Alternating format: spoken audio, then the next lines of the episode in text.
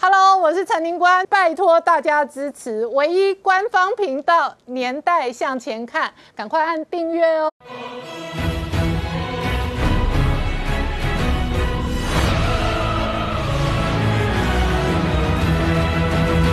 年代向前看，向前看年代。大家好，我是宁官，欢迎我们忠实观众跟粉丝朋友扫描 QR Code 订阅《年代向前看》YouTube 官方频道。我们看今天本土新增案例十六例，全国降级二级。今天我们自己采购的 A G 疫苗五十八万剂到货，而且最新的这一个新闻哦，捷克赠送我们三万剂疫苗哦。那另外一方面哦，这一个全球的疫苗哦，确实这一次哦，供需严重失衡，真的跟制成有关系哦。南韩媒体哦，这一个追踪爆料说，莫德纳生产出现问题，所以短期内很难解决这一个状况。然后在台湾有一个很特殊的新增的确诊案例是 A I T 的油漆工，那他打过两剂 B N T 辉瑞疫苗之后仍然确诊了，那引发了外界的讨论。同时，Delta 病毒的肆虐哦，使得东南亚变成全球最严重的重灾区哦。那另外一方面呢，美中第二回合外交交手。雪曼哦，抵达天津，王毅直接放话说要给美国补课上课哦。那上什么课呢？这一门课首先包含了台独。王毅说，台独敢胆敢挑衅的话，中国有权采取任何手段来制止。而且王毅直接说，台湾议题重中之重。好，台湾议题一方面是美中交手的核心，另外一方面金融市场的战场在香港，港股今天再度重挫破底领跌，亚洲股市香港国际股直接跌破九千点的指数整数关卡，波段的跌幅已经两成多，逼近三。成，而整个中概股血流成河，对于全球金融、跟政治、跟经济会带来什么样的变化？我们待会儿好好聊聊。好，今天现场有请到六位特别来宾，第一个好朋友是洪树清，你们好，大家好。再是星光医院的洪子仁副院长，主持人好，各位观众大家晚安。再是台北市议员王世坚，民官好，大家晚安。再是朱月忠，大家好。再是黄鹏孝大哥，大家好。再是黄世聪，大家好。好，世聪，全球现在好几个战场，金融战场上哦，港股、国企股天天破底，中概股、中国科技股血流成河，然后外交战场上哦，这个阿拉斯加不欢而散之后，现在天津的会议，王毅也撂了狠话。那另外一个核心的人类对抗病毒的战场哦，疫苗是一个很重要的决胜关键哦。东南亚这一次的疫情特别惨重，当然跟疫苗。的普及跟施打哦，也相对比较低有关系。可是同时哦，对于台湾来讲，今天确实也有好消息哦，至少我们有五十八万剂 A 类疫苗哦，今天到货。没错，事实上，就我们今天的这个疫情来看的话，今天是有本土十六例，然后境外一路一例。那死亡病例是一例，看起来的话，似乎是疫情是在整个比较稳定的这个状况。那因为今天是微解封啊，今天是解封，所以大家应该都感觉到说，哎，路上的行人变得比较多。那今天出来录影的时候，哎，我们家附近还小塞车一下，所以看起来的话，这个人流真的慢慢慢慢回来的这个情形。那当然了，大家非常关心的还是所谓的疫苗。那疫苗的话，今天有几个消息，就我们自购了这个 A Z 疫苗五十八万剂来说的话。这个预计在这个三点，已经在三点的四十分后抵达我们台湾。那除了 A Z 之外，但昨这个最新的消息是，这个捷克又要赠我们三万剂。那这是由他们的卫生部长宣布的。那除了捷克除了捐捐赠给我们三万剂之外，他要捐了两百四十万给，包括说像乌克兰、波斯尼亚等巴尔干岛的巴尔干半岛的国家，还有泰国。另外三万剂给台湾，二十五万剂给越南。所以看来台湾的话，这个。疫苗来说会纷纷到，那今天又开放所谓的高端疫苗登记，所以看起来的话，如果以高端疫苗所目前准备的大概约莫百万剂来说的话，其实如果真的都上线来说的话，是有一些疫苗可以持续的使用。好，那除了这个疫苗的这个进度之外，因为最近呢爆出一个案例，就是说这个。这个知名的红茶店约翰红茶，它的这个内湖的一个工读生呢，出现好像已经这个确诊的这个情形。那后来发现到说，那他怎么感染的？因为去调查做疫调的时候，发现说他的爸爸是一名在 A I T 工作的这个油漆工。那因为 A I T 的这个油漆工呢，他已经打过两剂的这个 B N T，然后而且还确诊，所以目前已经框列了十二名的这个跟 A I T 相关的这个人员。那事实上，因为这为什么会引起大家注意呢？因为这个油漆工呢，他不是美国人，他是本国籍的这个工作人员。那他打了这个两剂的这个 B N T，那预估打了那时间表示 A I T 相关的成员很有可能很早之前就先打了 B N T 回瑞疫苗，是应该是这样子那个时候。台湾顶多只有第一批 A D 疫苗而已。对对，为什么要打这个呢？因为第一个，我们现在的包括 A I T，或者说我们要前前一阵子这个美国在台协会有购买一户在天母的这个房子，目前都在整修之中。那整修一定他不可能用美国的员工嘛，那一定是找台湾的油漆工。那可能进去的时候，他们也要小心会感染给台湾的，哎，感染给 A I T 的相关人员，所以就用这样的方式。所以，哎，诸无形中哦，原来这个 A I T 人士已经打过这个 B N T 辉瑞疫苗啊，这个就引起我们的注意。好，那除了这个 B N T 的这个疫苗之外呢，事实上有一个非常新的消息，就是今天南韩的这个疫苗本部的这个资源组的组长朴勇朴真勇，他说了一件事，他说最近啊，接到美国的莫德纳公司啊通知他们说，莫德纳目前在生产的过程里面出现了相当多次的问题。嗯，那所以这样回报的时候出现告诉你什么？他说短期间之内莫德纳可能没有办法解决目前的生产问题，所以预计呢。可能会影响到全世界莫德纳的供应的这个速度，所以哦原本我们预估的这个莫德纳的速度，包括说我们指挥中心在第四季还加购了一百万剂，甚至明年的这个明后年的三千五百万剂，哎，会不会受到影响？我觉得这个值得观察，因为莫德纳说短期间之内难以解决，那到底会拖多久的一个时间，我们并不知道。好，那除了这个之外，我们看最近起来说的话，其实国外有对我们的一些媒体的这个报道，包括说像这个彭博社，彭博社他就特别注意到我们的死亡率，因为我们最近期的死亡率，以这个六月的这个死亡率来说的话是五趴，他说比这个邻近的国家要高非常多。那到底是什么原因？那当然他有讲了非常多的这个理由。那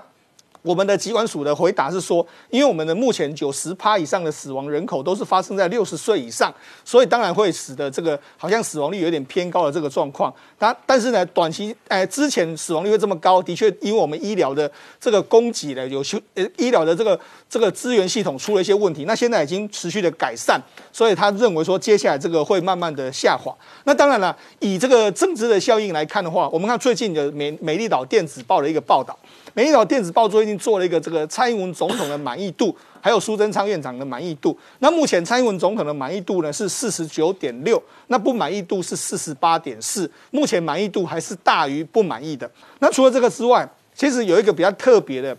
这里面有一项是二十到二十九岁的这个民众，这个我相信这也大部分是民进党还有蔡蔡英文总统的这个支持者。他是说呢，这个这个月跟上个月的民众的比较来说的话，这个月二十到二十九，这个支持蔡英文总统满意度有六十四点八，比上个月增加了十四点七。哦所以显然呢、啊，就是说可能这一阵子的，包括说蔡英文总统的这个疫苗政策，甚至说要让年轻人打等等之类的，哎，的确是或多或少有收到这些年轻人的心。然后呢，除了这个之外，我们讲一下，其实，在除了台湾的疫情，还有大家很关心的这个相关的议题之外，其实最近起中美之间的这个这个交火也非常有意思，因为美国的副国务卿抵达了这个天津，跟这个中国的外长王毅，还有副副外交部长谢峰导展开这个会谈。那中国首先画出了所谓的三条红线，它的底线就是美国不要挑战中国社中国特色社会主义的路线，在美国不要干扰中国的发展。那另外一个就是说。的主权跟领土问题，美国不要挑战。他讲到的就是新疆、西藏、香港，还有台湾问题，更是重中之重。他同时呼吁呢，美国要取消所有的制裁。那当然了，美国当然也是同理，你你要你要不要我做什么我就做什么。他就说，哎，美国说我表达我对中国人权的担心，包括说对中国对香港、还有新疆、还有藏人的虐待，包括网络的限制，包括台湾的问题，然后包括说东海跟南海的问题，双方在这里来说的话是。就这个有一点这个口这个互相相对的这个状况，并没有减降低紧张的局势。特别是王毅还在这个见这个巴基斯坦的这个外交部长的时候，还说了，他说了，美国总是认为高人一等。他说如果中国不会接受，他说如果美国还没办法学学好平等的跟其其他国家相处的时候，中方有责任和国际社会一起好好的给美国补上这一课。嗯，所以你看他其实讲话是非常非常不客气。所以你看，其实，在目前的这个中美的这个态势之下呢，我觉得这个紧张局势也不会短时间之之内降低。那这个当然后续两国的原两国最高领袖能不能如期的在十月能够见面，这变成是大家未来接下来观察的重点。好，那我请教一下洪富，我刚刚提及的是全球疫苗的这一个处境，跟哦，台湾事实上也在拼哦，疫苗的覆盖今天也来到二十八个百分点，但是今天也全国降为二级，怎么观察？是的哈，我想哈，最近这个彭博社的这个报道哈，提到说，呃，在台湾在去百去年两百多天的这个过程之中哈，是不是因为出于自满的心态而导致今天疫情的这个这样的一个状况？但是我想哦，他讲的话应该是有一半对，有一半也不是完全那么的正确。为什么这样讲？哈，第一个来讲，我想很多状况的时候是你没有面临那个状况的时候，你也在回应上也不见得是速度会来的那么的迅速跟回应哈。那这个是没有错。但是另外有一部分是说，呃，确实有些状况是我们在当时呃错估某些形势。我想从这个角度看。我觉得也不是自满，而是说在整个形势的这个哦错估上面犯了一些可能的一些问题。譬如说有几个，第一个就是说，譬如说在筛检的方这个能量上面来讲，我们并没有在这两百多天的日子里面，针对所谓的如何的去做筛检好的这件事情做一个规划。而这件事情呢，事实上来讲，也是因为病毒的这个传播能力可以说一波比一波强。所以我想，指挥中心也没有料到说，到了这个好阿法病毒的时候，它的传播能力这么强的时候，单靠过去的这种边境防堵的一个方式，已经是不能去完全堵住这个病毒的攻入我们的社区。嗯，那第二个当然就是在疫苗的整个施打上面的一个呃，可能是一个形式上的一个错误的一个估计，就是说，事实上我们都知道，这个疫苗如果说能够越早打，虽然我们疫情是很平稳，可是大家都知道。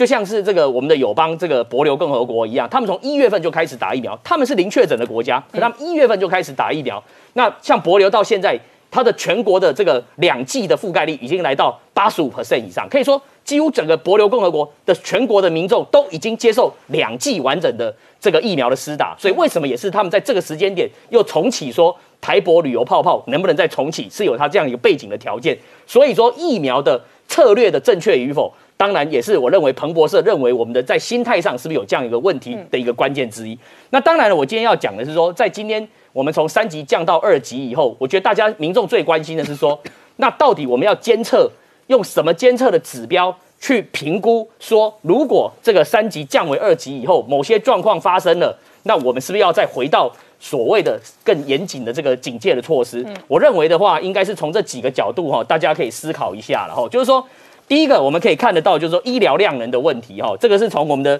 这个结构面来看，就是说医疗量能，我们现在要做每天的一个监测，就是说到底医疗量能的一个部分，我们的病床、集中检疫所跟集中旅馆到底目前的这个空床率有多少，这就是一个指标。当这个空床率慢慢的这个人数越来越多的时候，那这个就表示疫情有上升的一个迹象。第二个，当然我们每天都要监测所谓的重症率跟死亡率，像现在死亡率大概在五 percent 左右。我们这整波的疫情，从五月十九号到今天，整整六十九天的时候，大家知道疫情最严峻的是哪一天？是六月九号那天。六月九号那天，全国的 ICU 的重症有四百三十九个病人是住在这个 ICU 的这个病房。换言之，如果我们要避免 ICU 的这个能量被被使用，好量能会不足，或者是避免重症跟住院的这件事，我认为六十岁以上的这些长者，我还是要鼓励大家，如果能够去。施打疫苗，这群人一定要优先施打，因为他们是属于高风险的一群人哦。那再来呢，就是高接触风险的人，也要把疫苗的这个覆盖率把它提高。什么是高接触风险？就是我刚才讲的，像医疗人员，像是这个机场的这个检疫人员，还有一次什么是高接触人员？就是这两天我们看到，在某些地区有一些所谓的特殊的一些连结的关系，哦等等这些人群，呃，对，特殊的这些。呃，群众哈，那因为他们生活上的需要等等，但这些人因为他年纪有的可能还不到可以施打的年龄，这些人怎么去找出他们，给他们施打疫苗？因为他们是属于高接触的。嗯，最后就是说要看筛检阳性率，就是我们讲的，目前就是大概是万分之一或或万分之二，那这个 OK。如果说像在高峰期的时候，我们我们那时候高峰期曾经一百个有五个人，换句话说等于每万人就将近四百到五百，那那个就是要注意的指标。我想任何的指标。都是要透过每日的监控去观察它的趋势跟方向，大概就能够去作为评估是否这警戒要升级或降级的标准。好，我们稍后回来。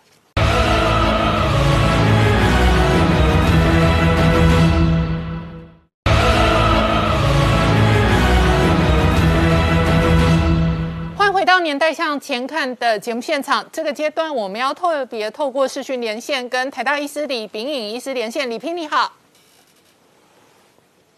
大家好，好李平，先请教你哦，在台湾事实上疫苗的覆盖率快要逼近三成了，那确实哦，全球都在接种疫苗的同时哦，台湾事实上这两天新闻资料传出来说有二十六岁的男性哦，那他本身。本来有一点罕见疾病的病史，但是他施打 A 粒后猝死，怎么观察这样的案例？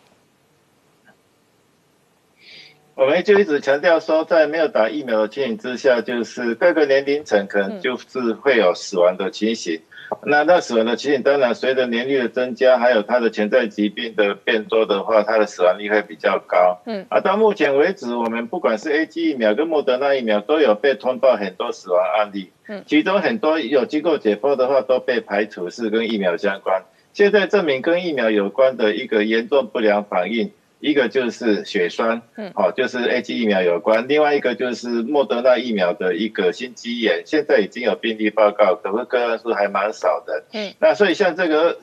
那个年轻人，那个突然打 A G 疫苗又猝死，而他又有罕病。哦，罕病通常就是指的说他是先天的的疾病，基因的疾病，或者是后天的需要特别照顾的疾病，我们才会称它是罕病。嗯，那像这种情形的话，它猝死的风险本来就会比一般人高一点，所以我想现在我们还没有去做那那个详细的个案调查，只只能够从表面上说说它可能是有潜在疾病而死亡的风险。然后，那至于详细情形是怎么样，还要等那个我们相关的卫生那个单位去做详细的调查。好，那李批除了 A D 疫苗之外，mRNA 疫苗也有几个重要资讯，请教你哦。首先，第一个是南韩确实也发生了施打。BNT 辉瑞疫苗二十多岁猝死的案例，心肌炎的案例，这是一个。再来，美国 FDA 现在要求辉瑞跟莫德纳针对儿童施打疫苗，到底会不会对心脏造成伤害哦？要有扩大的研究。你怎么观察这样的资讯发展？对这个。RNA 疫苗本身哈，它的作用机制就是跟我们传统的蛋白疫苗不一样，因为这个 RNA 疫苗是进入细胞，然后去把那个 S 蛋白做出来以后，插在我们的细胞膜表面，让我们的那个免疫系统去辨识它。其实我有跟问过那个制造 RNA 疫苗的那个总公司哈，我问他说：“你这样子哈，跟传统的蛋白疫苗不一样，你这个。”你这个蛋白是插在细胞膜表面，会不会让我们的免疫系统错误的去辨识说我们的细胞膜是外来的东西，对它产生所谓的自体免疫反应？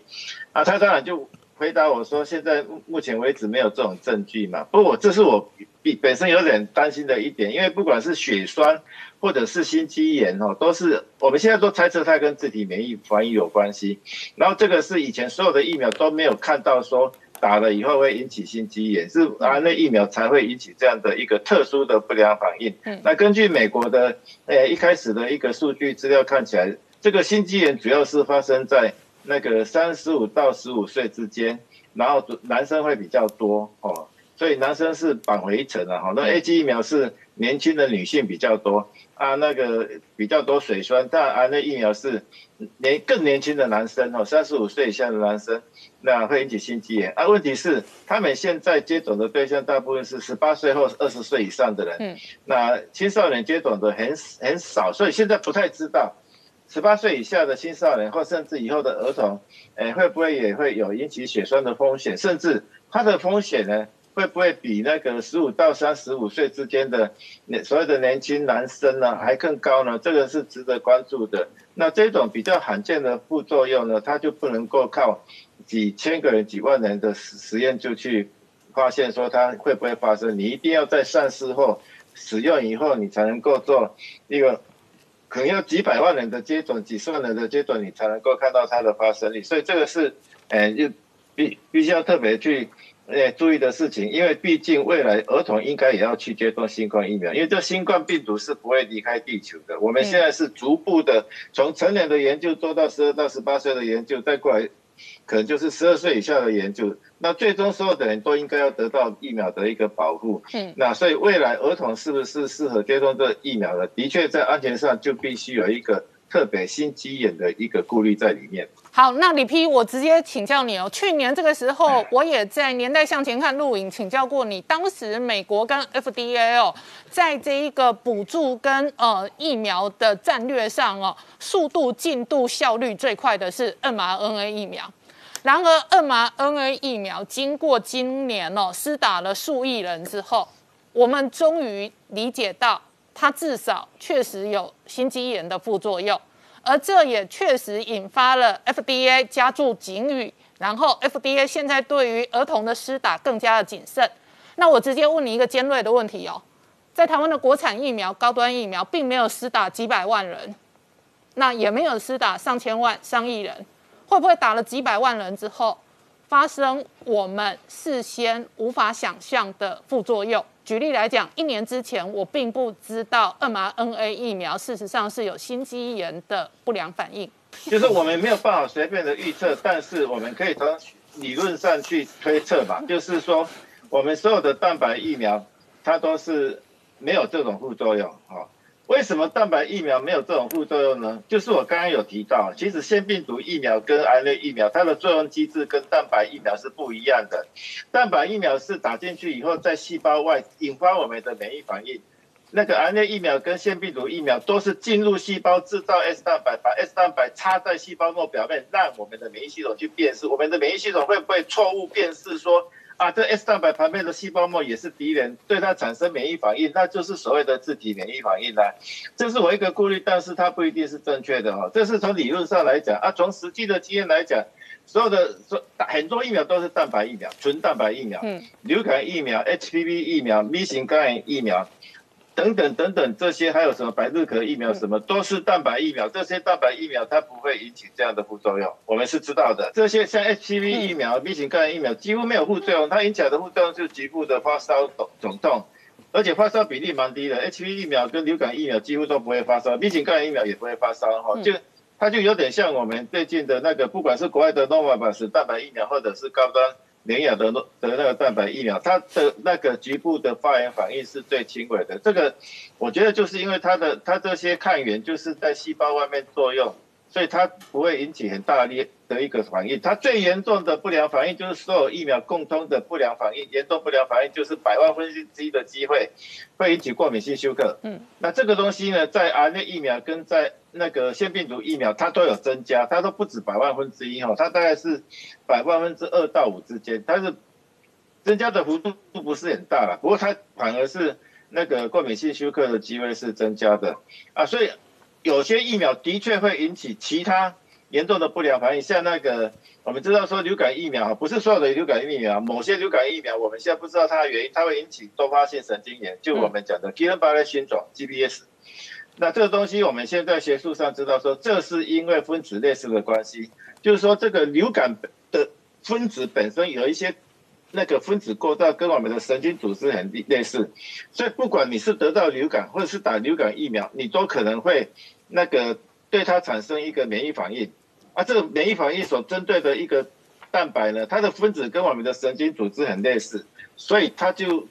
这个免疫反应会攻击流感病毒，也会攻击我们自己神经组织，尤其这尤其是造成自体免疫的所谓的多发性神经炎。新冠病毒没有被辨识到说有任何跟人体的组织蛋白有分子类似的情形，我们所以我们也不一起说它会出现奇怪的自体免疫反应。而且如果说真的新冠病毒的蛋白跟我们的身体蛋白有分子类似，可能产生自体免疫疾病的话，那它这种自体免疫疾病就不会只局限于。蛋白疫苗，而是 RNA 疫苗、腺病毒疫苗跟蛋白疫苗都同样会引起同样的自体免疫反应。所以，不管从理论上来讲，或者是从国际过去我们对使用蛋白疫苗的经验来讲，蛋白疫苗的那个副作用就是可预期，不会有意外，然后我们觉得它是很安全的。好，那李批，我在针对 mRNA 疫苗请教你哦。今天南韩的媒体追踪说，莫德纳的疫苗生产有发现问题，而且短期内难以解决。那 mRNA 疫苗就你的理解，生产过程难以解决的问题是什么？哎，那个不良反应就要看说它发生问题，它发生的问题是怎么样？因为这疫苗必须要很确保它里面的品质是一致性的，而且是必须要经过很多毒理试验。然后你可以说哈，我们所有知道的疫苗都曾经发生过，因为那个检验不合格，或者是说查产不合格，不符某些规定而被整批退掉的一个情形。哦，比如说有有一件事情是也是。蛮奇怪的，就是他被害了，有有一个疫苗公司，他被骇客害了，嗯，然后他要威胁他，啊，因为啊，可是那个疫苗厂就不接受威胁，嗯，那所有的资料都不见了，嗯。这个疫苗在制造的过程，那个资料都要审查的，都不见了。对，那整批疫苗就作废，然后那他所生产疫苗就缺货，缺了大概一至少一年的时间。嗯，啊，当然，其他更严重的问题就是说，你的品质不良率太高，或者是说你被细菌污染，被什么未知的微生物污染，或者是你你在临床试验当中，你你在不是临床试验就。出厂以后，你会去做动物实验，结果发烧比例太高，或者是动物毒性看起来太高，很多很多不同不同的原因都会导致疫苗出厂以后被作废的事情啊。好，那你原因很多，它对你打了以后会对人体造成问问什么影响，就要看说它出的问题是哪一种问题。好，那李批，我请教你哦，那前几天传出来高端的某一批生产的疫苗良率是十八趴，那高端后来新闻稿否认。那否认到底是多少趴，我们不知道。但是假设高端的生产的良率只有二十趴，请问这意味着什么？这在疫苗生产当中是非常常见的状态吗？这疫苗的良率啊，这有点超出我的专业，我就不便于做什么评论，因为 这个它那个是医药物检验的问题的哦。但是它的良率其实也有可能是太好了，就是说你的抗原太高。嗯，抗原太低，那是不是它的那个抗原浓度是超乎你的规定的标准里面啊？或者是说什么什么其他物质的含量不太一样？嗯，其实我不太知道说有哪些情形会造成不良率的问题啊，我也不知道说一般的疫苗出厂以后，哎，不良率到底会是多少？所以我这个没有办法直接做评论。好，非常谢谢李批接受我们的连线，谢谢李医师，我们稍后回到节目现场。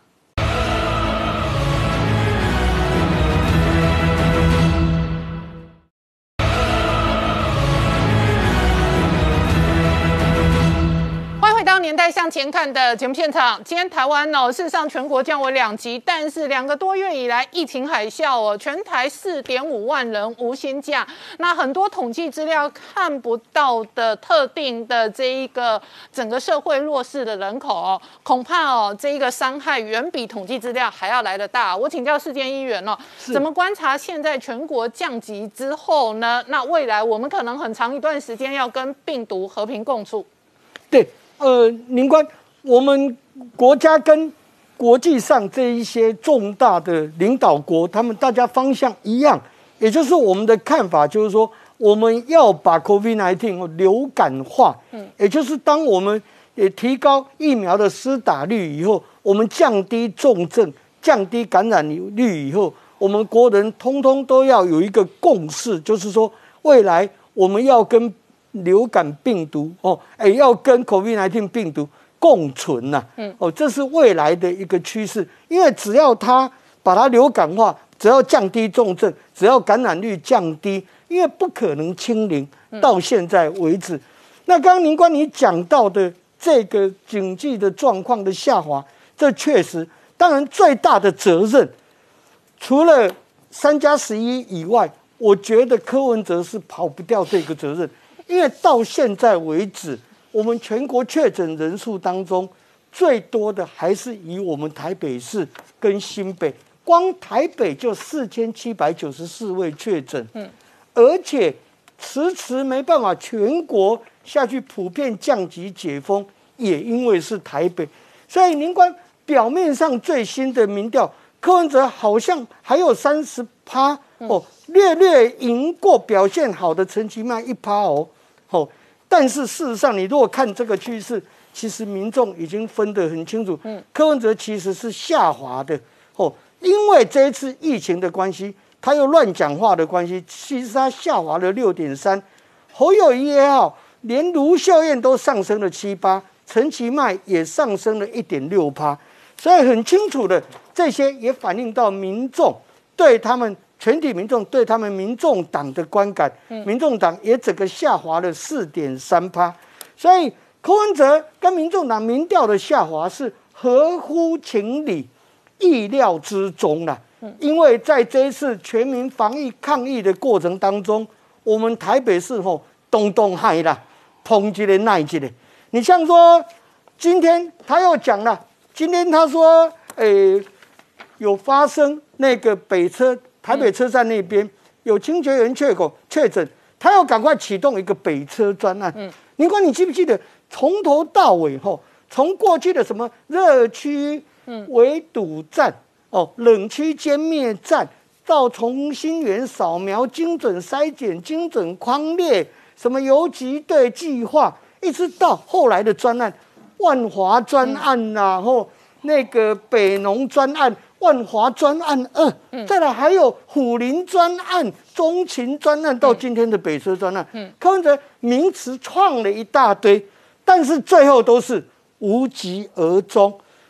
都做无一通时啊，公价归本基。所以我觉得柯文哲自己真的要好好检讨，他没有全心全力放在疫情的防堵。最近呢，他又演了一出了。他又说：“哎，这个跟他太太两个人又一搭一唱。他说他管不住他夫人的嘴巴。嗯，我是觉得你来从政做领导者，你首先先要保护好家人，不要借太太借由妈妈的名义出来测水温、试风向后来放话，这个都不好。那我就姑且把过去他母亲跟他夫人讲过的这些离谱的话放一边了，后放一边。”我就讲最近的这个疫苗残疾就好。那最近柯文哲又借借由夫人说啊，他的夫人说啊，他烦到中央专案的这些残留疫苗啊，他说啊，他烦到脑囊肿发作，嗯，哦，脑囊肿发作，哦，那么呃，我我觉得这些都是太太扯了。然后他柯文哲赶快出来一搭一唱说啊。这个啊，我我回家已经很烦了吼啊，那个客户人抱怨他就不想提了。哎，那如果不想提，你就不要说中央的专案不是台北市有，全国二十二县市都有，因为中央政府的人员，我就讲国防好了，国防的人员，我们有六军团、八军团、十军团，还有各个飞弹部队等等等，部建在全国各地啊。中央的人员，比方说。呃，呃，比方说海巡署，那也布置在北中南各单位。本来中央就有专案委托各地方来执行，所以我认为柯文哲在这一次防疫抗疫的表现，一开始还可以尚可，因为他不乱讲话，他发挥了医疗专业。可是越来越糟糕，现在甚至因为我们台北市无法实质上的清零。而且也无法很稳定，社区没有感染源之下，全国变成不敢解封之下，我们现在全国的经济都受到影响。那当然，行政院我们行政院就赶快有列出了，列出就是说，那再来要如何来纾困？那我跟大家报告哈，其实纾困在先前一段时间，应该满意的民众大概有。四十二点七趴，哦，不满意的民众四十七点六。嗯，那当然了，这个纾困这个分布，哦，大概就是说，如果诶跟去年十二月所比的纾困来比，那当时满意的有三十点八的民众，现在降到非常满意，降到七点一。嗯，还算满意的，那降到本来还有三十五点六。哦，那今年更低了。那再来就是不太满意的上升，从十三趴升到二十五趴，一点也不满意的从七点四趴升到二十一点八趴。那可见说我们国人呐，现在殷殷期盼这个纾困。所以纾困我有几个看法。第一点，纾困跟要加惠给我们民众振兴经济，嗯，其实政府不必太在意了。纾困跟振兴经济对民众而言就是一回事，嗯。第二点，政府不要做资军做资师了，也就是说，发放这些钱，不管三千也好，五千也好，八千也好，就三千、五千、八千嘛，这不是三万、五万、八万呢？您看，车价都不够啊，我讲个拍官说什么哦，害怕民众不花钱拿回去家里储储存，不是哎。这不是三万、五万、八万，也不是美国他们发的一千两百块美金、一千块美金，也不是日本他们发放的十万文现金，通通不是，就那么几千块钱。政府不要做资军、做资私。那其次就是说，事实上，在呃二零零八年的时候，当时蔡英文担任主席，我担任中执委。哦，当时。马英九要发放振兴，发放那个消费券。嗯那时候，蔡英文就讲了，他说啊，排队领消费券，嗯就跟一九三零年经济大恐慌一样，民众在排队领救济金一样的难看。排队领消费券跟民众排队领救济金一样难看。当时他请那个郑文灿，当时文宣部主任，当时就说了，吼。扩大消费，刺激内需，以发放现金的方式比较好。当时我们讲的非常清楚。那我认为不要再印制像去年的，嗯，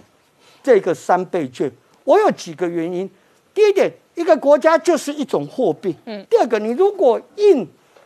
的那个三倍券的话，因为它是有价证券，嗯，我们又不能随便影印纸拿来印，一定要相当的。就是国币的那种纸张，所以印制费很贵。您看，我们印制一张啊，一千元、五百元，哦，一百元，我们印制一张成本要四块钱。嗯，可是平均我们一张钞票可以用三到四年。嗯，而你印了这种三倍券、消费券，印了的话，一样这个成本一样这么高。嗯，可是你使用大概就半年的期间。最后的就是半年后截止，商家就拿去兑换，商家拿到银行兑换，一张要两元，印制要四元，你还有包装跟发送的费用，这个还没有算。嗯，所以我认为不必要再像去年三倍券，光是运输、印刷、包装、运送跟后来到银行的兑领，嗯，总共就花了十几亿。嗯，哦，这些是。不必要的花费。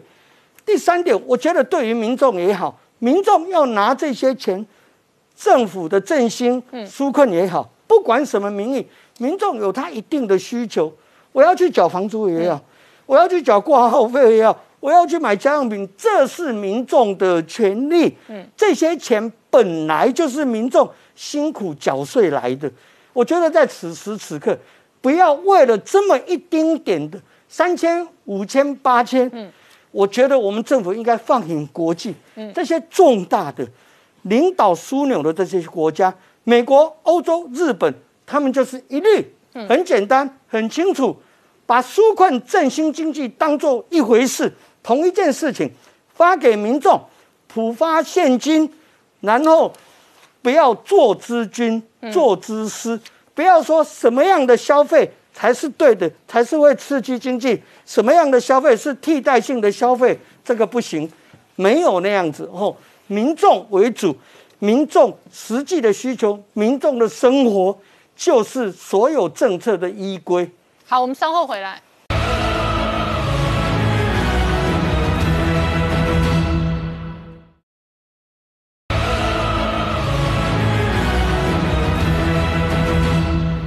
回到年代向前看的节目现场，我们今天聊的是哦，事实上全国降为二级之后呢，今天在国际外交战上哦，这一个王毅跟雪曼的会面哦，是美中第二次交手。另外一个核心战场在金融市场，港股连续重挫两天，指标的香港国企指数昨天跌五趴，今天哦盘中再杀六趴多，这种崩跌血流成河的杀法哦，确实是相当罕见的。那月中事实上哦，这一个陆股港股的这一波修正也影响到台股。没错，我们看到今天台股呢又跌了一百三十。三点呢。好，那很大的原因其实就跟今天台股当中的中概股确实都是全面相对较弱的一个族群了哈，因为相较于其他的雅股当中呢，当然这个正央中心的陆股跟港股都还在持续崩跌，但是其他市场相对比较好，所以今天台股相对弱的。好，那一个很大原因是今天外资又大卖超了三百六十亿，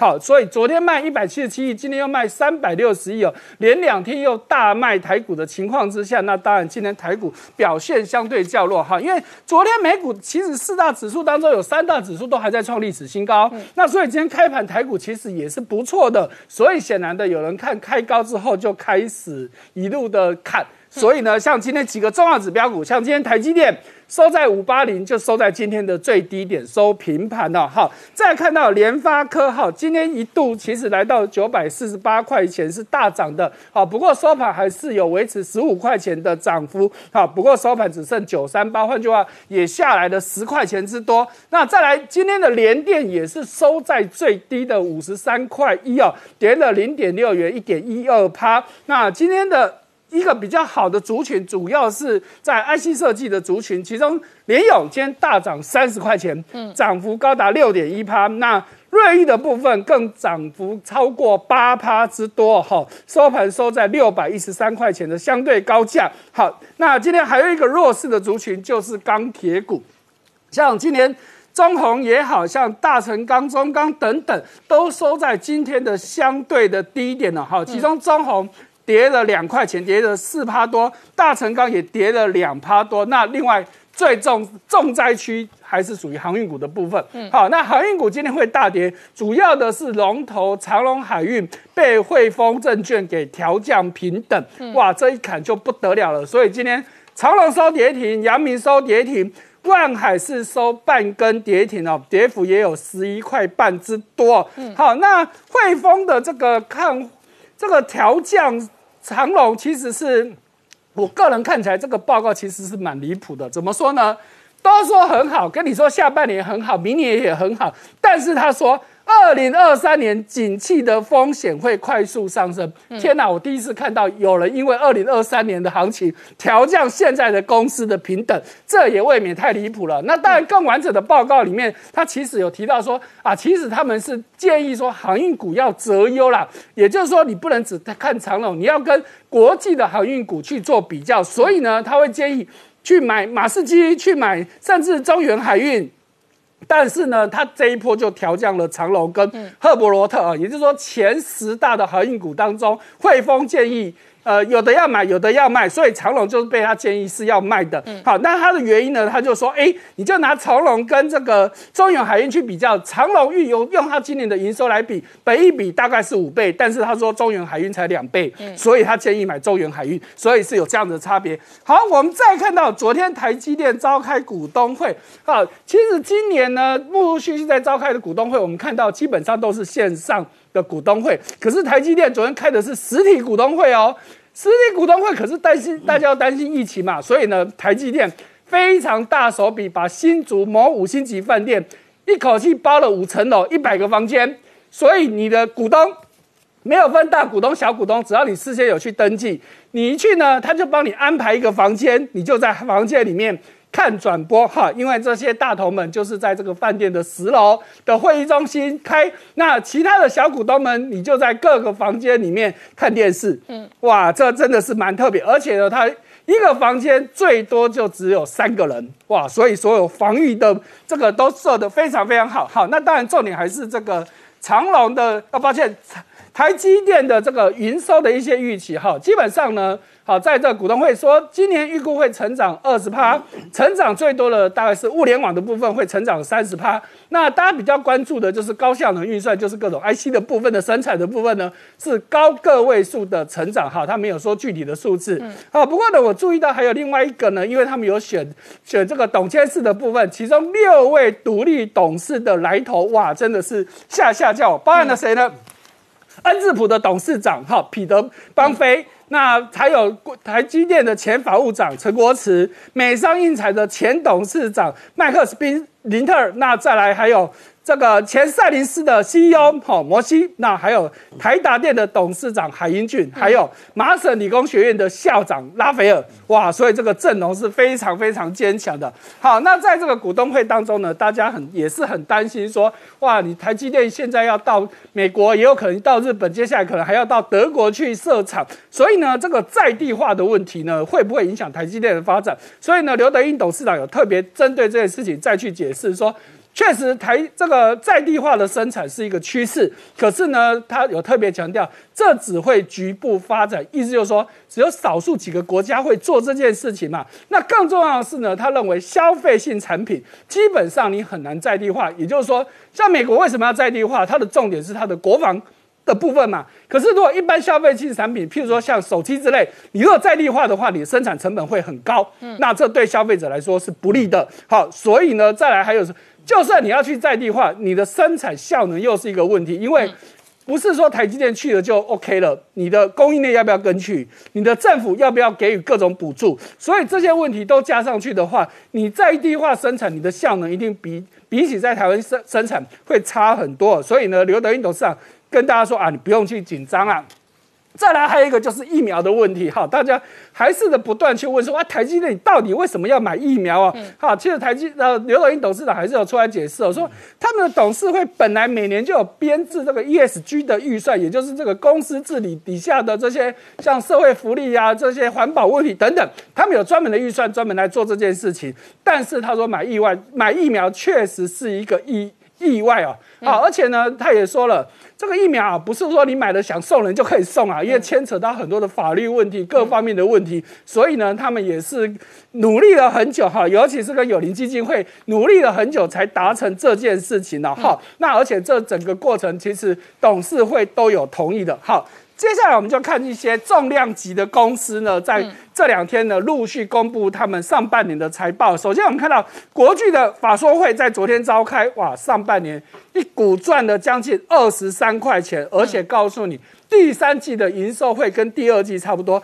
而它第二季呢营收是创历史次高，而且包含的存益等等，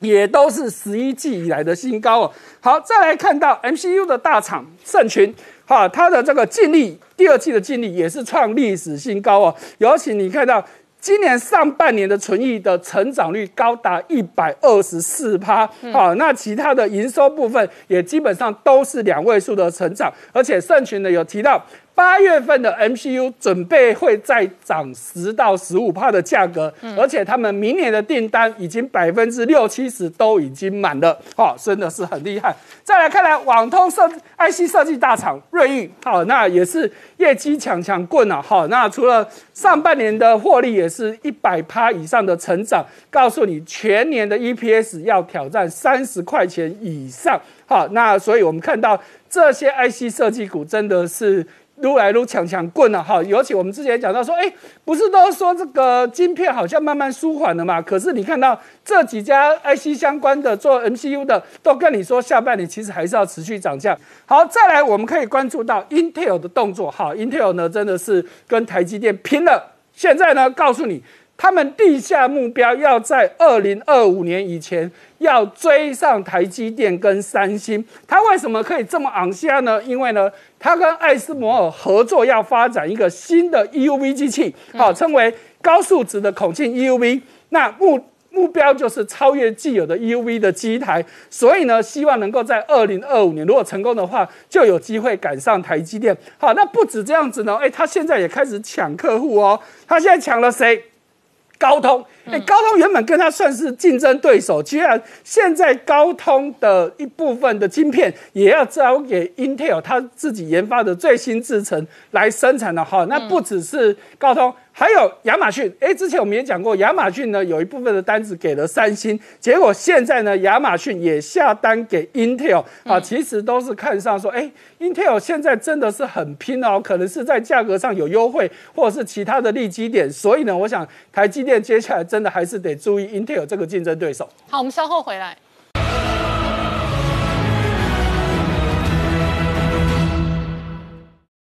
Hello，我是陈宁官，拜托大家支持唯一官方频道《年代向前看》，赶快按订阅哦。Hello，我是陈宁官，拜托大家支持唯一官方频道《年代向前看》，赶快按订阅哦。欢迎回到《年代向前看》的节目现场，大家好，我是宁官，欢迎我们忠实观众跟粉丝朋友扫描 QR Code 订阅《年代向前看》YouTube 官方频道。我们看美中外交大战第二回合哦，中国方面哦直接痛斥美国不要妖魔化中国，而且扬言说列清单要美国纠正错误哦。那这一回合哦，显然跟阿拉斯加不欢而战，非常状况接近。王毅画了三道底线，其中一条果然是台独议题跟台湾议题。他说是重中之重，但是同一时间哦，今天新闻上曝光了美国军官哦登上我们的举光原地，台美军事的合作是不断的一波又一波，一个又一个。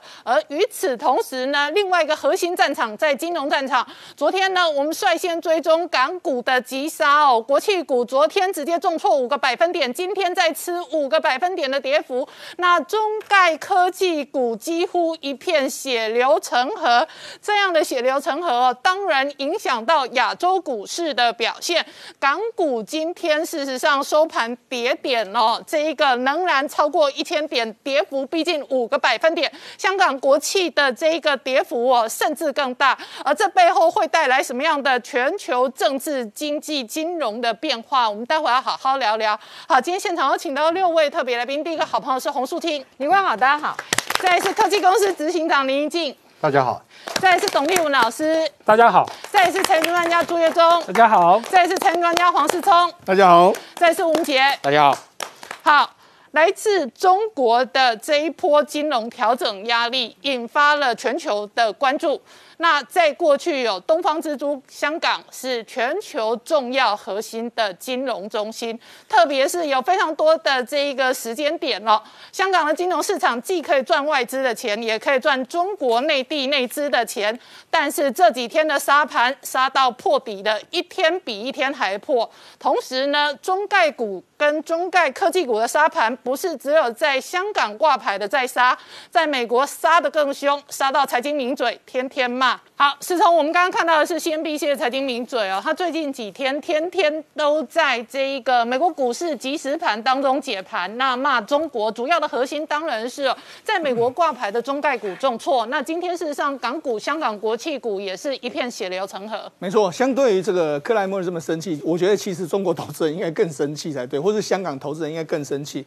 因为这个克莱默主要是说，他前一阵子曾经在这个节目上说，如果未来再买中国中概股的话，那你就是傻瓜。一点白痴这样，那他现在又说中国其实某种程度要阻碍这个相关的公司来到美国挂牌。那我们就讲，除了这个美国跟中国的紧张局势之外，中国最近的一些监管的动作，从对大型网络公司或是对教育公司的这个监管，导致。尤其是以港股，港股因为很多这个网络股都在这边挂牌，所以港股这一波杀盘是非常重的。我们就看今天今天的收盘的指数来说的话，港股呢收盘是跌了四点二二趴，然后是跌了一千一百零五点，但是盘中呢其实一度跌到快要跌到一千五百点。那除了这个之外，包括说像上证跌了二点四九趴，那深圳成分股跌了三点六七趴，另外一个像国企股呢跌了五点三八趴，那甚至是说包括说像金融指数，甚至是像恒生的科技股，其实都是完全跌得非常非常重。那特别是恒生科技指数这一波呢，已经减少了十五兆。这个约莫是新台币，它折合美金是五千五百一十亿美金这样一个市值，你就知道其实这一波的沙盘重心显然就在那些高科技股上面。好，那我们讲，事实上今天为什么港股会杀的这么重呢？主要原因是因为美团这家公司，美团今天的这个收盘的时候呢，跌了十五点七趴。那为什么会跌这么重？主要是因为中国最新的这个监管机制呢，它是针对所谓的外卖送餐员，他说你要给他们雇比较好的权益，那里面的权益包括说像工资不能低于当地的最低工资，另外一个就是说要让他们参加所谓的社保。所以呢，导致什么？美团为为主的这些所谓的外卖平台全部重挫。那如果你看美团的高高点到它昨呃今天的这个低点来说的话，它已经腰呈现股价几乎是一个腰斩的这个状况。嗯，另外是腾讯，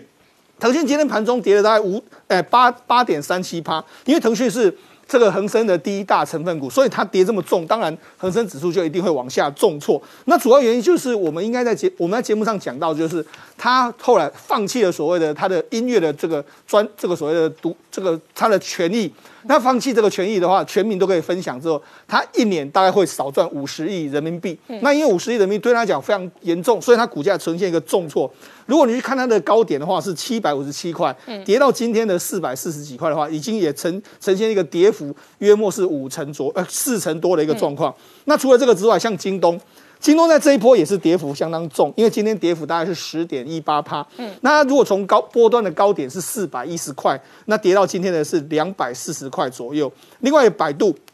百度来说的话，在昨天的这个收盘是跌了这个八趴左右的数字。像阿里巴巴，阿里巴巴是跌了大概七点八趴，因为阿里巴巴在这一波的这个这个跌幅中间也相对的跌幅比较重。另外就是滴滴，因为滴滴来说的话，最高的时候它曾经一度冲到大概约莫是十五到十六块美金左右。那以昨天的收盘价，它已经跌到大概八块。所以如果你从这个状况，因为现在中中国政府呢扬言说要让它在美国下市，那到底会不会下市，我们不知道。但是它整个股价已经出现。非常明显的下跌。另外一个是网易，网易来说的话是跌幅十四趴。那另外一个就是快手，因为快手在今天来说的话也是跌幅蛮重的。那主要原因是在于说，因为呢现在市场有传言说这个大摩啊把它的这个目标价往下调。那结果后来快手出来说根本没这回事，那是网络上人家乱报的。那到底怎样不知道？因为现在整个讯息啊，尤其是这种对科技股的这个所谓的空头消息是非常多的。另外一个哔哩哔哩，它其实就是那个 B 站啊，嗯，那 B 站是就是一个网络平台，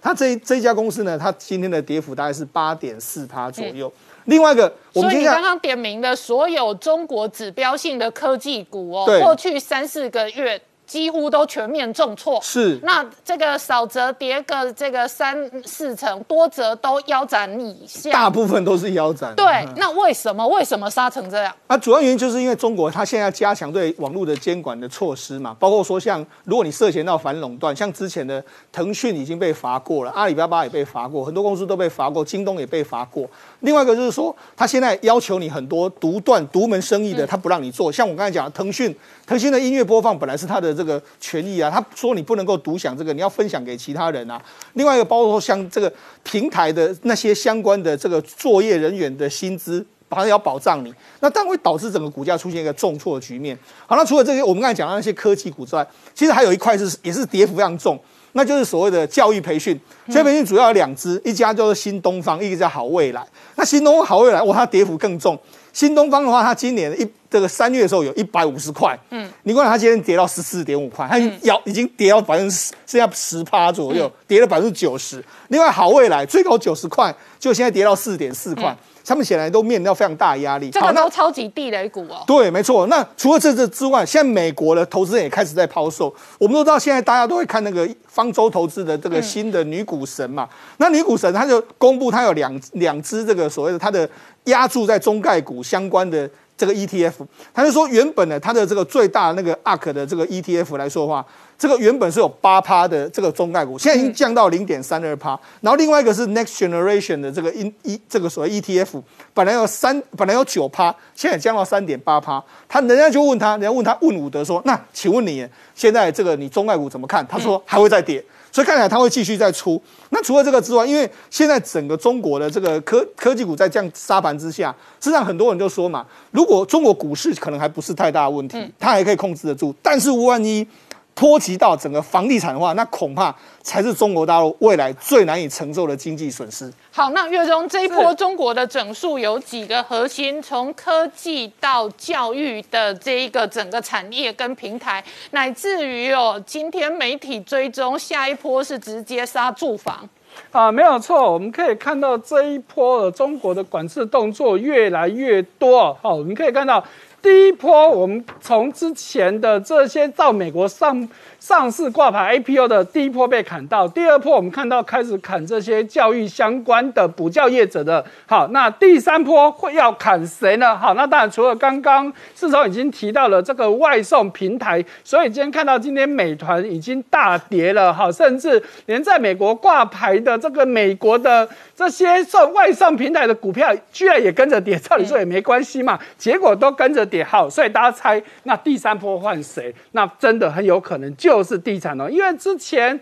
习近平已经公开说嘛，房子是用来住的，不是用来炒的嘛。那所以呢，房地产绝对是一个重中之重。所以大家可以看到，光就在这几天，中国居然同时有八大部会，包含了国务院、人行、中国的住建部等等八大部会，同时针对中国的房地产。提供各种的指示，哇，这是非常非常少见哦！居然八大部会同时都在讲这件事情，显然他们对这件事情是非常重视的。好，而且这一次的这个控管呢，会是非常全面性的，从最基本的土地到资金到整个市场的控管都是全面性的。好，所以呢，这件事情一宣布之后呢，哎，当然地方因为中央已经下令了嘛，那地方当然要跟进做嘛，所以呢，上海的银行业者就先开出。第一枪，什么事情？把房贷的利率往上调。哎，大家也知道，最近市场都不好啊，很很多国家呢，从去年以来都在调降利息。虽然最近有人因为通膨的关系在往上调，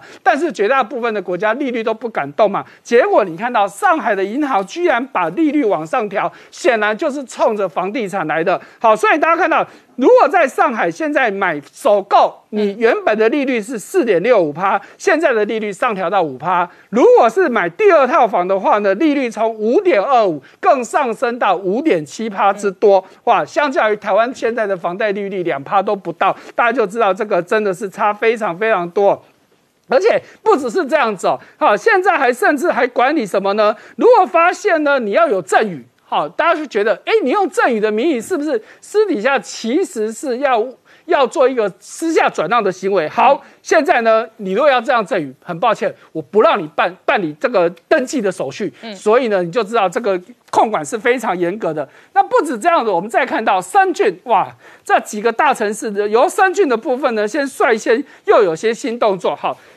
首先，他们推什么东西呢？叫做二手住房成交参考价格，说白话就类似台湾的十家登录。嗯，好，所以呢，从二月份起，包含了深圳、包含了宁波、成都、西安等等这些城市，都开始实施刚刚所说的类似台湾十家登录的。重点就是要让这个房价透明化嘛。好，那不只是这样子哦，再来就是这个你你要去这个做。房屋买卖的时候呢，你要跟这个房仲业者签约，他限定你最多只能跟三家房仲业者签约。可是说是说三家，可是最多只能有一家，一个同一个时间只有一家可以实际的销售。那你跟这一家的时间到了，你才能再换另外一家。所以说是说三家，其实。就是只有一家能够在一个时间帮你卖房子而已，而且再来哦，你这个卖方哈，就是我屋主还不可以随便解约，因为呢，很多的屋主呢都坐地起价，觉得说啊，房价都在涨，那我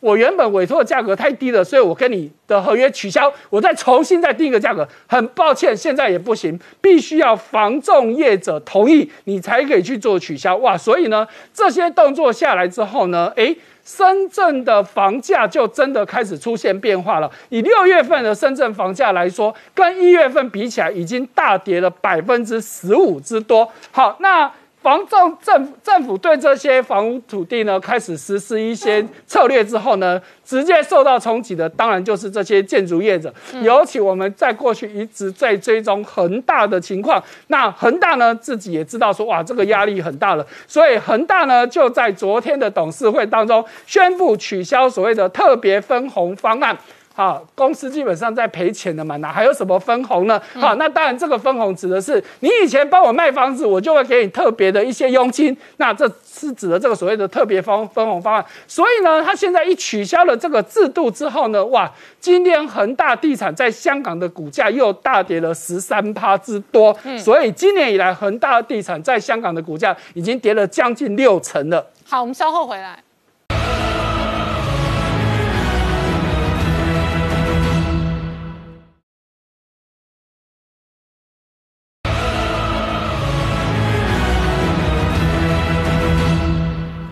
年代向前看的节目现场，我们今天聊的是港股、国企股天天跌，天天破底哦。那以香港国企指数来讲，今年哦三月份波段高点一万两千多，那如今哦今天波段跌点跌到八千多。那事实上呢，港股的崩跌不仅仅是中国科技股哦，那这里头各式各样的金融地雷效应，恒大是地产地雷当中非常重要的核心指标，而且这一个核心指标现在看起来哦，也影响到住房产业，那整个全中国相关的核心企业几乎都可能面临一波庞大的修正压力。没错哈，真的是不只是地产而已哦，接下来。中国又有一个新的动作，也就是这两天，中国工信部又发布一个对网络行业的一个专项整治。嗯，所谓的专项整治，说白了就是找一堆人针对的这个产业呢，在特定时间去加强管理。哈，这简单来说，这是所谓的专项管制。所以这次针对所谓的网企，哈，就是网络上一堆 A P P 啊，一些网站的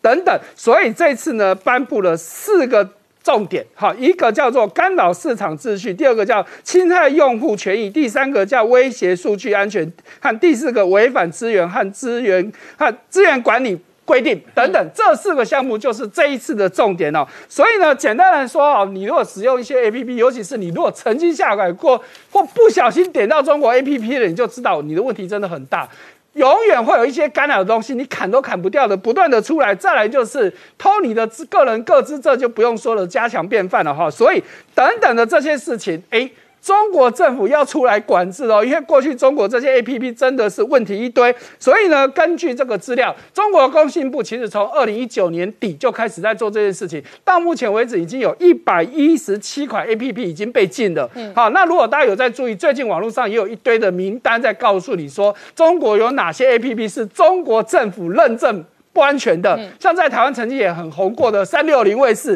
等等，哈，所以呢，中国自己也知道你这些问题一大堆了，哈，但是这一打，当然很多的科技股也跟着要打到倒大没有？好，所以呢，大家在想说，哇，中国这样子一波一波的打，那还有谁会被打到呢？有。地方政府也要被打到了，哇！这地方政府的问题，哈，我们都知道中国的地方债很严重。那从表面上的数字来说，哎，好像还好嘛，因为根据中国自己的官方资料告诉你，到去年底的时候，中国的地方政府负债。大概是二十五六二十五兆多人民币，然后中央政府是二十兆多，所以总 total 四十六兆多，对比他们的 GDP 是百分之四十五点八，听起来都是一个安全数字。问题最大的是有很多的隐性债务，因为中国的地方政府很会用一些所谓的融资平台去借钱。这些都不在中央能够管制的范围，但是这一块的问题非常非常的大，所以我们以前也谈过，像天津市政府其实就欠了一屁股债，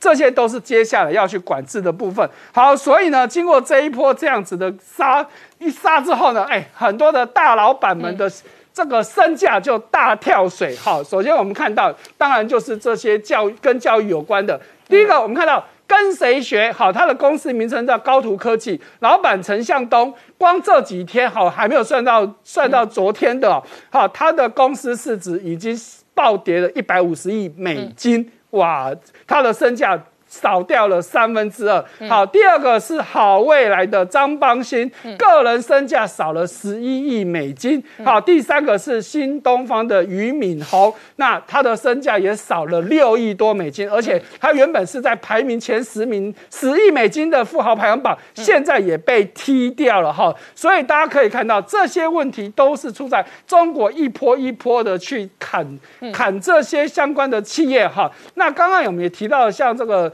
最新提到这个劳动条件的的这个调整，尤其是针对这些外送公司哦，哈，因为过去呢中，如果你看到中国有很多的电视剧啊、电影啊，都在拍这个题材，就是这些外送小哥很辛苦，冒着生命危险，可是他们拿到的薪资真的非常微薄，所以中国这一次针对这个部分，告诉你。这些外送人员的薪资不可以低于当地最低工资，因为当地最工最低工资往往都是 full time 的才有比照嘛。那可是这些外送员大家知道很多都是 part time 的，所以呢，基本上他们的薪资基本上都非常非常的低哦。好，那当然大家想，中国现在的投资市场这么恶化，嗯，那资金势必要流出，问题钱会流到哪里去？哎，现在就有人转，就点名到说有两个市场很有机会，第一个叫做印度，好，那当然我们在过去也追踪过，确实呢，从在一九年以后，美中这些贸易战啊，这这种种的对中国科技业的封杀，很多中中国的企业都开始到美到印度去设厂，或是很多的外资企业都到印度设厂。现在连投资市场也看好了印度的相关企业，譬如说印度一个很有名的叫 Romato 的做。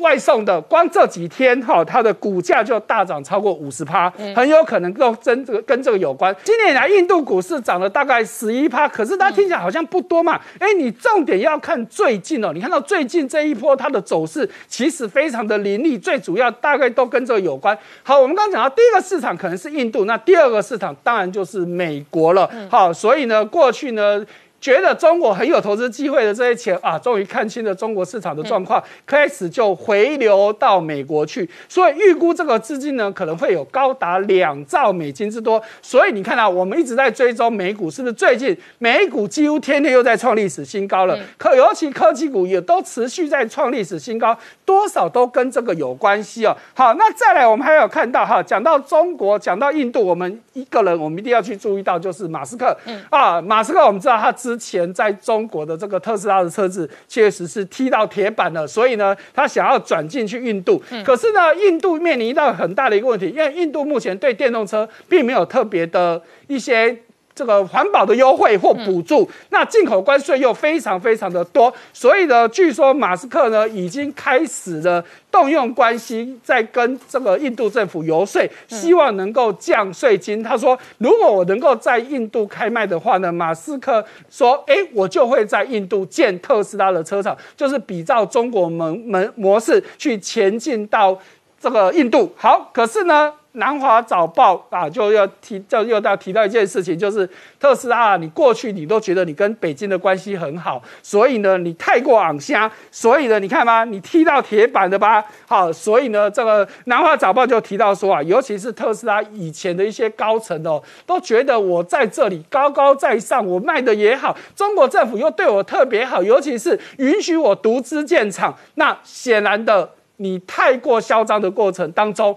就会被其他人眼红，所以这一波特斯拉为什么后来在中国会开始节节败退，都跟这件事情可能有关。好，我们可以看到特斯拉的股价在今天凌晨收盘，虽然又涨了两帕多，但是今年以来它跌了大概十趴。以今年美股的表现来说，特斯拉的股价确实相对弱很多。好，那我请教一下怡静哦，这一次哦，北京方面出手整顿各个领域的民营企业哦，是造成了金融市场很大的一只黑天鹅哦。那事实上哦，这里头有相当多的这一个中国相关的企业，他们过去事实上是快速成长的。是哦，那这一次呃，我们看到新闻哈，那个呃，中国的股票哈，不管在美国或者香港都是狂跌。嗯，那狂跌的原因一开始就是因为中国政府出了重手来管制这个培训机构。所谓的培训机构呢，就是台湾所谓的补教业啊。那那个呃，刚才几位呃来宾也都讲过了哈，就是说这些股票像是新东方、好未来还有高途哦，从今年年初开始算的话，大概跌了八九成。嗯，如果从它的高点算的话，现在跌到剩下不都不到百分之十，哦，甚至剩下百分之五。哦，那为什么会这样子呢？就是因为中国政府这次出来的出台的新政策非常的狠。嗯，哦，他第一个就讲说，所有的补习班哈，你不能在那个呃，国定假日、周末还有寒暑假，你都不能营业。那你想说，我开补习班，那我我这个时间，我那个周末、礼拜六、礼拜天，然后寒暑假我都不能营业。那我到底哪时候要开？好吧，那我晚上开可不可以？嗯那晚上如果说我做线上培训，就是透过 Internet 的这种呃这种补教的话，也必须在九点钟之前结束。嗯，好，这个又压缩到时间哦。然后再来就是说，呃，我们知道像台湾跟中国大陆都有很多的公司，它是。在国外找了那个外国人，英语母语者，然后透过视讯的方式来教英文。对，好，然后他现在新规定是什么？也不得聘请在境外的外籍人士展开培训。嗯，所以这所有这个公司收通通必须收摊了。嗯，哦，然后如果原来你这家公司哦，就是说已经在营业了，通通必须转登记为那个呃非营利组织，就是我根本不能分不能赚钱了，你就会变只能做公益了，然后你也不能集资，也不能上市了。哦，所以这个严重程度呢，我们就讲说，就像六千五百万年前哈、那个会有一个那个陨石撞上那个地球，把那个恐龙通通杀掉一样，是个物种灭绝等级的政策。嗯，哦，大概整个中国的补教业大概就是完蛋了。嗯，哦，然后我们现在但是本来过去中国的补教业在美国挂牌哦，是是非常夯、非常抢钱的。是，那所有这些呃，我们刚才讲那几家公司哈、像呃新东方、好未来还有高途，他们都有几个特点哈、共同特点。第一个在美国上市，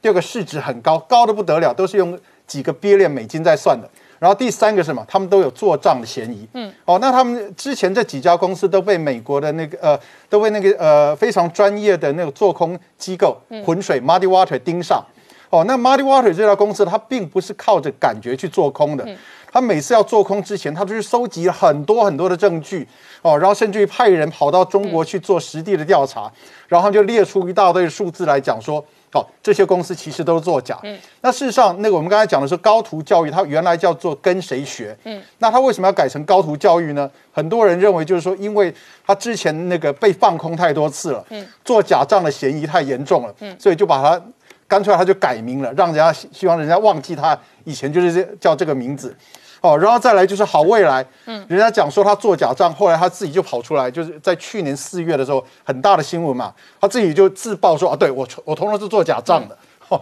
所以那个美国哈、本来非常非常生生气哦，就像刚才 Kramer 在讲哈、就是说那个本来是美国人就觉得说，你们这个中国这些企业都做假账，实在太可恶了哈、那美国政府应该出手去整治它。结果美国政府还没有出手去整治它的时候，倒是中国政府先出手了。嗯，哦，所以那个美国人很气啊，因为美国人还没来得及卖股票，中国人呃中国政府就让整个股票大跌，然后所有人都赔。好，那我们就会觉得很奇怪，就是说为什么美国没有出手，中国倒是出手了。好、那中国政府这次宣宣布的目的啊，其实它主要是两个目的，第一个是减轻学生的课业负担，嗯，第二个是减轻家长的呃财政负担，嗯，好、那在背后呢，其实中国政府真正要解决的问题，我们认为有两个，嗯，好、第一个就是所谓内卷造成的躺平主义，嗯，第二个是高学费造成的低生育率，嗯，好、首先我们来讲内卷，好、内卷是一个中国大陆现在呃最近发明出来的新名词，其实它意思意思就是什么？就是恶性竞争，嗯嗯，哦，那就是讲说越是低端的人口，它竞争越是低劣，呃激烈，哦，像刚才讲到那个美团，哦，美团就相当于是中国大陆的 Uber Eats 跟 Food Panda，嗯，哦，那很多那个低收入的人，他们为了赚钱，就加入了美美团去送送餐。可是美团它就是故意设计它的机制哦，让所有这些人互相竞争，压低价钱。然后滴滴打车也是一样，然后所有的这些补教业者，他也是让所有的学生这样拼命练练。可是你弄到最后，其实都是恶性竞争而已。你能考上大学的，还是就是就那些名额。哦，然后在内卷，它呃以后就是造成了中国另外一个最近很流行的那个呃名词叫躺平主义。嗯，哦，就是我与其努力向上，就对最后我还是打不过那些官二代、富二代，那我干脆躺在那个摆烂好了，我什么都不要做。哦，是一种新的不合作主义。然后再来是什么？那个高教育成本会造成低生育率哈、其实这个问题我们在台湾也发现，也也是有同样的状况。哦，就是年轻那个年轻的爸爸妈妈为什么不生小孩？因为小孩子教育成本太高。那中国大陆的这种教育成本对他们来讲比台湾更高。哦，所以呢，哦，在这一波的那个整治里面哈，我们就坦白讲，我还是觉得很奇怪，怎么中国的政府会出这么重的手？嗯，哦，因为这一做下去以后，我们讲说 party is over，嗯，哦，派对结束了哈。过去因为过去在二十年来哈，就是说中国的这些创业家，他基本上要赚钱有四个步骤，是一个套路哈。第一个他编故事，嗯，第二个圈钱，嗯，第三个做假账，嗯，然后第四个上市，嗯，上市以后所有的人就出场了，嗯，哦，那事实上美国的那些创投还有华尔街华尔街的那些呃金融大咖，他们也是共谋啊，嗯，因为他在这个过程里面，事实上是美国的这些创投业者跟、呃中国的创业家联手在割韭菜，那这个韭菜是包含中国的韭菜，也包包含美国的韭菜，虽然美国所以这一个美国的华尔街跟中国的创业家这些权贵二代。对。联手割美中的韭菜，那中国割的是低端人口血汗经济的韭菜，在美国是被卡梅尔骂说：“哎，你们这些白痴笨蛋的小散户，对你们会花高价买中概股，那你们就很有可能血本无归。是，然后以后这个所有这些通通不会再发生了。嗯为什么？因为这些股以后还有谁敢去买中中概股这种中国的股票？因为随时中国政府都可能管转变一个政策，然后你这股股价完全就跌到那个跌到最底了。嗯所以以后这些公司它没办法上市，它就没办法圈钱，没办法圈钱以后，你那个呃之前的那个要上市要编故事，通通没有用了。对。所以我觉得我们现在正正在我们见证正在看金融市场的脱钩。对，一个脱钩，而且、而且是一个中国过去二十年，嗯所有这些故事就是一个结束，就 party is over，嗯，二十年的 party 就在这个时候可能就是要结束了。好，我们稍后回来。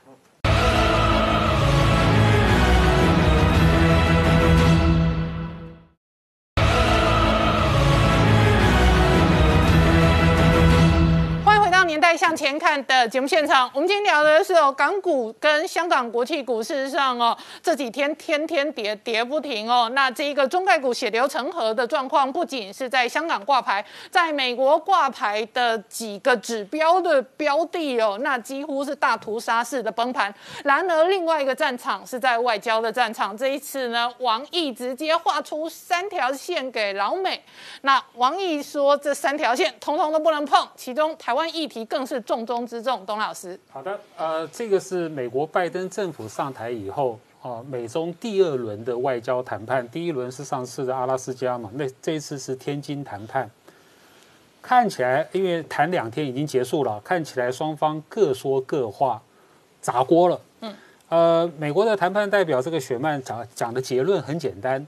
这个中国你要克服分歧，你要做一个负责任的大国，什么意思？就所有的责任你中国要背。嗯，那中国方面呢？我觉得哈，他们比较有意思的哈，他们是在借这一次的美国这个访问团，他们在做大内宣。嗯。所以在大做他的反美啊、民族主义的这种宣传啊，所以我们可以看到，在中共官方的媒体上充斥这些字眼，中国人不吃这一套，这个诶，美国坏事做绝，还想要好处占尽，嗯，美国仗势欺人，哦，恃强凌弱。我觉得这两句话中国外交部讲错了，因为习近平明明就讲十跟四站在中国这一边，嗯，那怎么会美国仗势欺人？现在应该你中国要仗势欺人嘛？现在问题来了，你要怎么解读这两张清单？如果你把它解读成这个是中国列出来的十几条美国的罪状，你如果把它解解释为罪状，这个就要回到去年十一月底的时候，还记不记得中国对澳洲列了十四条罪状？那个时候，澳洲总理莫里森回了一句话：“澳洲就是澳洲，就不理他的意思了。”可是没想到后面就今年，澳洲总理莫里森把这十四条罪状拿到 G7，拿到欧盟去说服各国，形成了一个啊欧盟跟 G7 国家团结反中反抗中的这种这种这种缩铁就对了，就是被莫里森拿去用了。所以最好对中国来说，这这些清单最好它是废纸一张。它如果不是废纸的话，它后面呢其实还会有副作用。另外一个解释啊啊，请托清单，这是交出来这好的解释，这是中国给这个美国的美方的请托清单。可是呢，也不太对，就是这个清单整理的太好了，什么意思？就是说，他是很明白的告诉中国的老百姓，在中美的贸易战里面，这些地方是我中国最脆弱的地方，这些地方是我打了我会痛的地方。所以这个清单我觉得很很奇怪，怎么会公开这样讲，还把它拿出来宣传？三条底线就更好笑了。王毅说的，中国的媒体大登特登。第一条底线，不得挑战、诋毁、颠覆有中国特色的社会主义制度，还有这个道路。讲白一点啊，不得挑战、诋毁、颠覆共产党执执政的合法性或习近平执政的合法性。后面加个注解，否则你会犯了国安法。第二个底线，不得阻挠、打断中国发展的进程。换句话说呢，好，中国也有现代化的权利，哈，你不要来打断中国的崛起，这是第二条底线。第三条底线啊，才是我们比较熟悉的哈，这个主权跟领土的问题啦，西藏啦、新疆、新疆啦、香港啦、人权啦，包括台湾。王毅最后说，台湾问题更是重中之重。我觉得王毅说的言不由衷。嗯，台湾议题根本不是重点。你回去看看你那三条底线。如果台湾问题是重点的话，你台湾问题就应该放在第一条底线。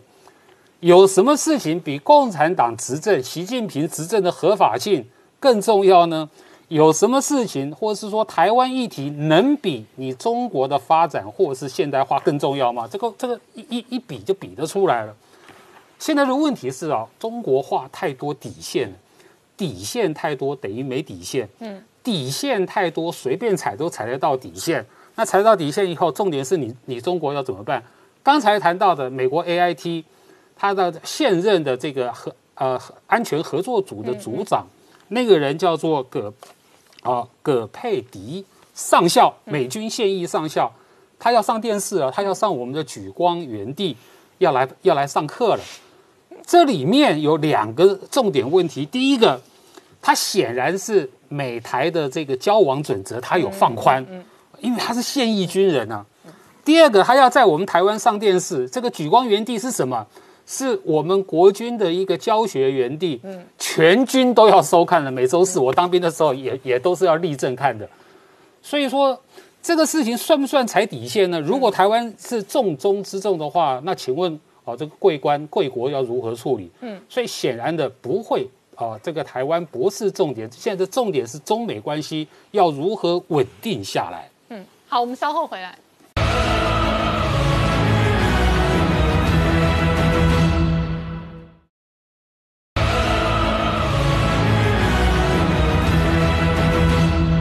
年代向前看的节目现场，我们今天聊的是美中外交大战第二回合交手的同时呢，美国新任的国防部长事实上哦，即将要访问的是南亚主要的国家，其中第一个这一个行程就在新加坡。好，明姐，我们刚刚看到的是国防部长的这一个谈话哦，那主要的核心议题哦，这一次的这一个军事的哦外交行程哦，核心仍然在中国。对，我们看到这个美中在天津进行这个外交部门的高层这个对话的同时，哦，那美国的五角大校国防部长这奥斯汀搭乘专机，那这两天也走访这个东南亚，包含要访问新加坡，那参加香格里拉会谈，还有这个访问越南跟菲律宾。但我们刚刚画面中看到非常特殊的是说，哦，奥斯汀在这一次，呃，等于说飞行到这个新加坡的这个整个飞行过程中，哦，还主持了一个非常特殊的仪式。就是这次很特殊的是，他搭乘的是一四 B 哦，也就是这个末日堡垒专机哦，就是说这个核战指挥机哦，那上面还搭这个搭载了我们刚刚看到一位非常年轻的哦，呃，已经等于说宣誓就职，这个未来是主管五角大厦内部印太事务的一个助理国防部长啊，那这个叫 Retina 啊，那他在这个专机上面哈，就我们刚刚其实画面没有看到，就是说他们其实双方都这个举手在进行一个宣誓，那所以。在这个如此特殊的这个一四 B 核战专机上面进行宣誓典礼哦，在过去前所未见，所以美国国防部其实自己的新闻都特别这一个指称哦，说这是美国军事史上这个这个呃宣誓速度最快的一次典礼哦。那当然这个呃背后有非常深的意涵哦。那特别是我自己观察，就是说这个呃等于说 Austin 他搭乘这样的 E 四 B 哦走访这一个东南亚，其实这不是第一次。今年三月的时候，其实他已经先访问日本了。南韩还有包含像印度也搭乘 E 四 B，那走的路线都会经过台湾的南方的巴士海峡，所以这两天这一架专机也有经过巴士海峡，只是外界可能没有发现哦。那这核战的这个专机。其实它的一个性能非常特殊，大概就是只有美国的总统、三军统帅跟国防部长或参谋联席会议主席可以搭乘啊。那它主要就是说它的性能上面，为了因应今天一旦有可能核战爆发的时候，这些重要的一个军政官员上了这专机，那能够在这个专机上面进行所有的这个核武的一个部署哦，甚至发射攻击，那本身具备这个防电池。这个脉冲 EMP 攻击的一个能力哦，还具备全球通信的这个卫星的一个能力。那这一次搭乘又搭乘这样的专机飞到新加坡访问哦，其实我们各观察哦，基本上背后当然有在这个向解放军展示美军的核武战力，因为美军的核武跟解放军不只是核弹头的比较。今天解放军纵然有地下的发射的这些弹，这个弹教也好，或者是指挥所也好，但是就是没有像这一种，目前美军只有四架，而且是二十四小时战备的空中战时指挥所，这 NAOC 哦。那呃，奥斯汀到达这个新加坡之后，其实他参加香格里拉会谈，主要呃做了一个演讲，那中间也特别强调说要联合盟国。来共同正视中国在南海的侵略行为哦，侵略行为讲得非常的清楚。所以除了美军的动作之外，其实我们看到这一个 r e t i n a 它本身哦，就是过去被视为说可能是对中的鹰派。刚刚有提到说他是中国工作小组的这个呃领导的一个成员哦，那等于说他未来五个月，二月开始算五个月，其实将近这七月八月的时候，可能要发布一个对中的一个。全新的军事战略。那外传说，先前美国军方提出说要在亚太地区成立所谓海军特遣队，就是他的构想啊。那除了这个等于说对中鹰派就任这个五角大厦重要的一个职务之外哦，其实不是只有美国，我们看到英国其实最近对于亚太事务，特别是南海的事务也非常的关切哦。那英国的伊丽莎白女王号其实浩浩荡荡，外传已经很久了，一路哦，那这一个向东。终于在这两天通过马六甲海峡啊，目前应该已经停靠新加坡港口要进行访问，那即将下来可能会进入南海，甚至未来路线。非常容易研判，就是说，因为要跟的这个日本进行英日的一个联合海上军演，甚至访问日本四个港口，所以通过巴士海峡，那绕行台湾东面的一个航路，应该是非常明确。那先前等于说这一支航母打击群一路下来，在印度洋其实跟美军的雷根号航母已经进行过联合军演啊。那自己本身来讲，带了两。艘的这个四五型的驱逐舰，两艘二三型的护卫舰之外，还有两艘的一个补给舰。那先前四五型的这个驱逐舰，当然虽然呃曾经发生故障，那伊丽莎白航母本身也传出有染疫哦，被这个中国共的官媒不断的一个呃散笑哦。不过看起来完全没有阻挡它的一个亚太的一个巡弋的行程。那更重要的是说，这个航母上面搭载了美军的陆战队有八架的 F 三十五 B 垂直起降战机。那更特殊的是说。英国的机敏级的一个核攻击潜舰哦，过去我的印象中几乎没有出现在南海过。这一次随同伊丽莎白女王号的这个航母打击群准备要进入南海巡弋哦，可以算是英国的一个核潜舰进入南海哦，可能也许可能是一个首例哦。那当然对中国来讲是一个非常大的一个警告的效果。那当然回到台海，我们自己本身的这个。这个塔江级的一个呃新的一个军舰哦，沱江级的等于说是量产的首艘哦，今天也交舰，那提早了五个月哦。那更重要就是说，在国际盟邦的一个相互力挺跟支持之下，台湾自己的防卫战力当然要全力来加速进行。好，我们稍后回来。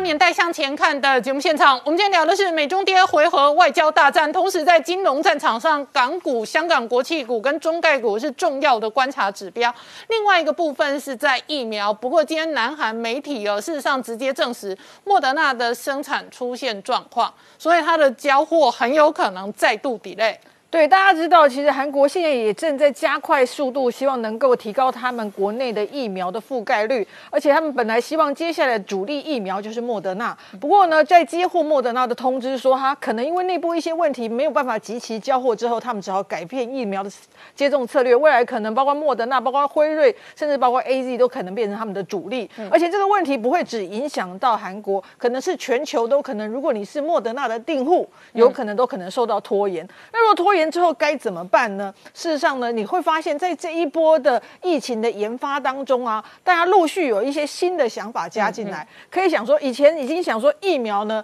除了打的疫苗之外，有没有别种疫苗可以用？嗯，比如现在就开始有些人说，我可不可以用鼻喷剂型的疫苗呢？其实这个鼻喷剂型的疫苗，包括日本呢，他们也有在做这个鼻喷剂疫苗的试验。然后包括呢，我们知道另外一个瑞典，还有之前另外一个国家，其实至少有三支鼻喷剂疫苗在试验。那为什么大家会希望说能够有新的剂型的疫苗？因为其实这好处是什么？第一个，通常相对保存比较容易；嗯第二，就是它施打上会简单。对于未来如果要加速施打的话，鼻喷喷剂会是另外一个解怎药，样就给你喷喷吗喷喷就好了。对你只就像要喷就好呢。这样喷酒精一样，然后喷进去，喷进去鼻子，喷进去鼻子就好，就很像我们现在在那个有些人呢，如果鼻过敏，他会有一个那种 Fixonex 这样喷进去，你知道吗？可是不只是疫苗用喷的，现在药物用喷的可能也是个一个趋势。哦大家如果想一想，现在的呃，针对流感呢，我们有所谓的客流感，客流感就是用吃的。嗯对可是当客流感断货的时候，有些民众会拿到叫做瑞乐沙，嗯瑞乐沙就是用吸的。那个不是气喘的人在吸的吗？不是瑞乐沙是另外一款的流感用药，它其实就跟克流感是一样的。嗯那现在呢，这这些药物它在开发的这些公司当中，也开始开发这种所谓吸的类型的药物，像港港大发现的这个药，它未来如果潜在药药发展上市，它应该有东西吸的。为什么呢？他们当时其实它这个药物很早它就开始做，是在 MERS 啊，或者这个是 SARS 期间，他们就发现有一些潜在的药物可能可以对抗这些病毒。嗯，那后来他就这这一波他就发现，哎，其实不用找那么远的东西，现行的药物当中有一款用来治疗这种前急性白血病的这个药物呢，它本身就能够抗这个抗这冠状病毒。可是问题来了，如果它用口服呢，它毒性太大，他就想那怎么办？那用吸的，所以他们就把它弄成呃进行改变之后，让它从鼻子吸入，让它吸进去，就发现确实在动物试验发现确实可以清除病毒，然后可以让它的症状变好转。哎、于是那吸的会不会不稳定？哎，像哎、你要打的，我们比方说现在用那个小的细针，一吸吸啊，那就一吸吸那你每一个护士啊，那抽取它的原理啊，都会非常的精准。那你吸的时候，有些人吸比较大力，有些人吸比较小力，那剂量不一样怎么办？所以在呃在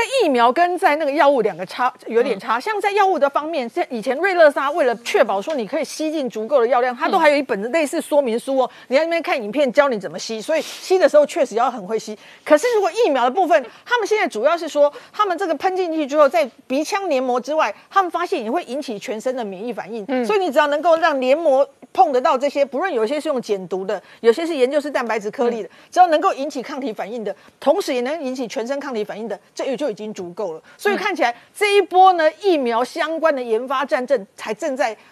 开始当中，因为除了莫沙东。罗氏，嗯，好，或者我们之前做的辉瑞、盐野益这一支，就说我们也要加入这个疫口服的药物的市场了，嗯他们要开始做临床试验，所以我相信不只是疫苗，未来呢，真的有了口服药之后，我们真的才能从口罩中解脱。嗯，好，今天谢谢大家收看《年代向前看》，也提醒我们忠实观众跟粉丝朋友扫描 QR code 订阅《年代向前看》YouTube 官方频道。我们同时在 IG、脸书、推特、Telegram 上面都有官方的账号，欢迎大家分享、订阅跟追踪。谢谢大家收看。